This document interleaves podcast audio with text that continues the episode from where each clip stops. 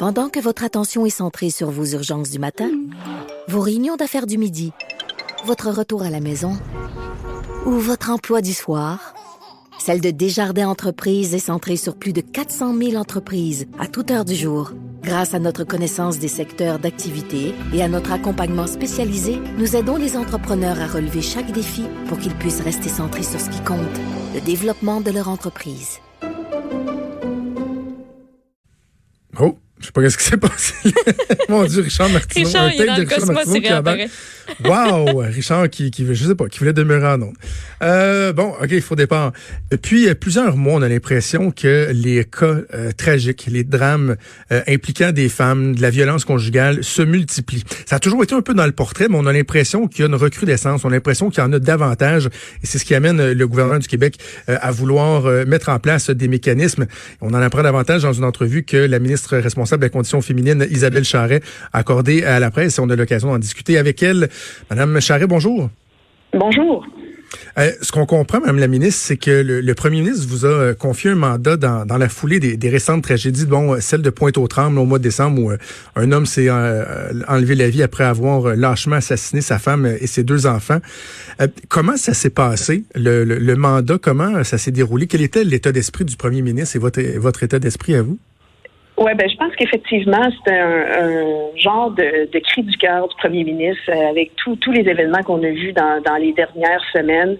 Euh, il y avait euh, il y avait lieu d'agir, je pense, de- de- d'essayer de, faire de façon plus marquée euh, aboutir nos actions puis notre plan d'action parce que le plan d'action en violence conjugale existe, il est là depuis 2018, il, est effectif et les ministères euh, l'utilisent et le, le, le mettent euh, euh, le mettre en action. Mais là, c'est vraiment de, de, de voir à, à avoir une stratégie plus marquée puis plus plus ciblée pour que justement des actions concrètes voient le jour et que soient peut-être accélérées aussi. Euh, mais d'avoir euh, une, une concertation des, des différents acteurs qui sont impliqués dans ce dossier-là pour euh, pouvoir voir des choses aboutir. Mais en même temps, Mme Charret, on, on se dit la violence conjugale, puis euh, les drames, les féminicides, c'est quand même pas nouveau. Et, évidemment, sans faire de politique partisane là, sur un, dossier aussi sensible, pourquoi on n'en a pas fait davantage par le passé? Pourquoi ces pas-là ont été faits? Est-ce que, par exemple, on prenait pour acquis que euh, des mesures euh, du passé étaient suffisantes? Est-ce qu'on, est-ce qu'il y a eu un certain laxisme? Comment, comment vous l'expliquez? Ouais, je dirais pas qu'il y a eu un laxisme. Je, comme je vous dis, là, le, plan d'action qui a été mis en place euh, par le précédent gouvernement est encore tout à fait effectif et, pertinent. En fait, ce qu'on constate, malgré ce plan d'action-là, c'est qu'il y a y a une il y a une constance hein, dans le nombre de, de, de féminicides qu'on voit en violence conjugale. Euh, et, et ça, c'est quand même problématique parce qu'on on observe du même coup que le crime contre la personne diminue, mais pas le crime de, de violence conjugale. Alors ça, je pense que... euh, et puis, bon, les, les, les- comme je le disais, les, les événements des dernières semaines qui, euh, qui ont été vraiment plus portés à notre attention, qui ont été beaucoup médiatisés, nous fait réaliser que ben, peut-être qu'il y a lieu justement de, de, de se concerter davantage puis d'être plus efficace dans, nos, actions puis dans nos programmes.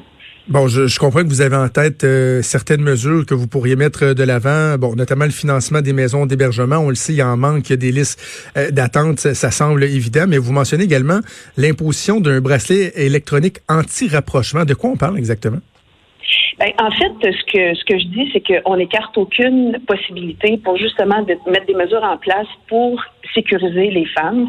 Le bracelet est une avenue que, que on peut explorer.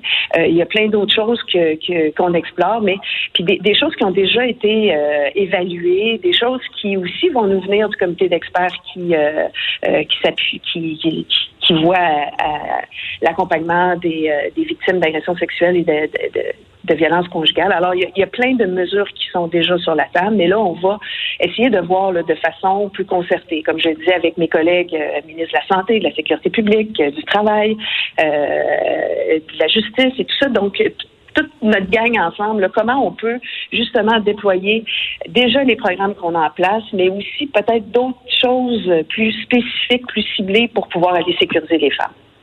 En même temps, Madame la ministre, on, vous savez que il y a des idées des fois qui semblent être euh, de bonnes idées euh, après ma barre, mais qui finalement euh, sont plus complexes, peuvent même des fois avoir des, effets pervers. Puis je pense par exemple au signalement obligatoire des médecins. On regarde ça, puis on se dit ah ben ça tombe sous le sens, mais en même temps un des effets pervers, par exemple, si on disait à un psychiatre, ben si vous vous, pensez qu'il y a un de vos vos patients qui est à risque de, de, de commettre l'irréparable, vous devez le dénoncer.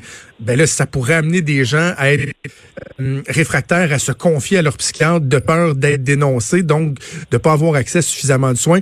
Il y, a tous ces éléments-là qu'on doit doit garder en tête aussi. Oui, tout à fait, euh, évidemment. Puis encore une fois, je vous dis que les, comités d'experts euh, euh, bon, le, plan d'action qui a été mis en place, élaboré par suite à des consultations. Encore une fois, tous les ont été faits demeurent dans, notre esprit, puis dans dans la façon qu'on va appliquer prochaines mesures ou les prochains gestes concrets pour euh, cette réflexion-là en font partie. Euh, mais je, je, vous dirais par, par rapport au, spécifiquement là, ce que vous disiez sur les médecins, je pense que la première chose qui est importante, c'est d'agir sur la formation des différents intervenants, puis que ce soit euh, dans la santé, que ce soit à la DPJ, que ce soit euh, la sécurité publique. Ça a été nommé beaucoup par les groupes euh, qui sont impliqués, qui sont partenaires avec nous dans, ces élaborations-là. Donc, il y a vraiment une formation qui est nécessaire pour justement reconnaître des signes de violence conjugale, mm-hmm. parce qu'on sait la violence conjugale, hein, c'est une escalade d'événements. Et je pense que si on peut agir en amont, ben, on va prévenir euh, des, des, meurtres puis des drames comme on a eu. Ben, justement, parlant d'agir en amont, j'ai envie d'aller plus loin parce que, évidemment, je pense pas que personne va s'opposer à cette démarche-là. Tout le monde va la trouver pertinente et, absolument souhaitable. Mais est-ce qu'on s'attaque pas particulièrement aux symptômes plutôt qu'à la cause? Parce que il y a la cause aussi à savoir pourquoi il y a tant d'hommes qui en arrivent euh, à exercer, euh, pas, pas, pas uniquement des, des, féminicides, mais la violence conjugale, euh, l'intimidation, tout le phénomène qui touche la condition masculine aussi. Est-ce que euh, ça, il n'y a pas, a pas lieu aussi d'avoir une démarche gouvernementale pour vraiment travailler en amont pour pas qu'on en arrive à la violence conjugale, par exemple, et à devoir protéger ces femmes-là? Oui, ben tout à fait. Mais dans un premier temps, je vous dirais que la première chose à faire, c'est vraiment de sécuriser les femmes. Mais ça n'empêche pas les travaux justement d'aller dans, dans l'éducation, dans la sensibilisation.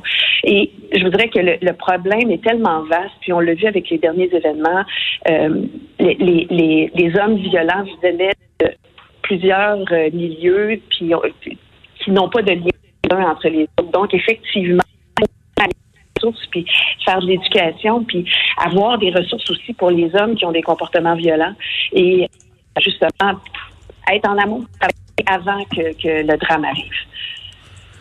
Vos échéanciers, euh, Madame la ministre, est-ce que vous avez un, plan de match qui, euh, qui est établi? Est-ce que ce sera graduel d'apporter des mesures euh, en cours de route ou vous avez vraiment des étapes en tête?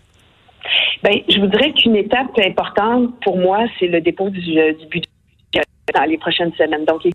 On a parlé tantôt de, du financement des maisons d'hébergement.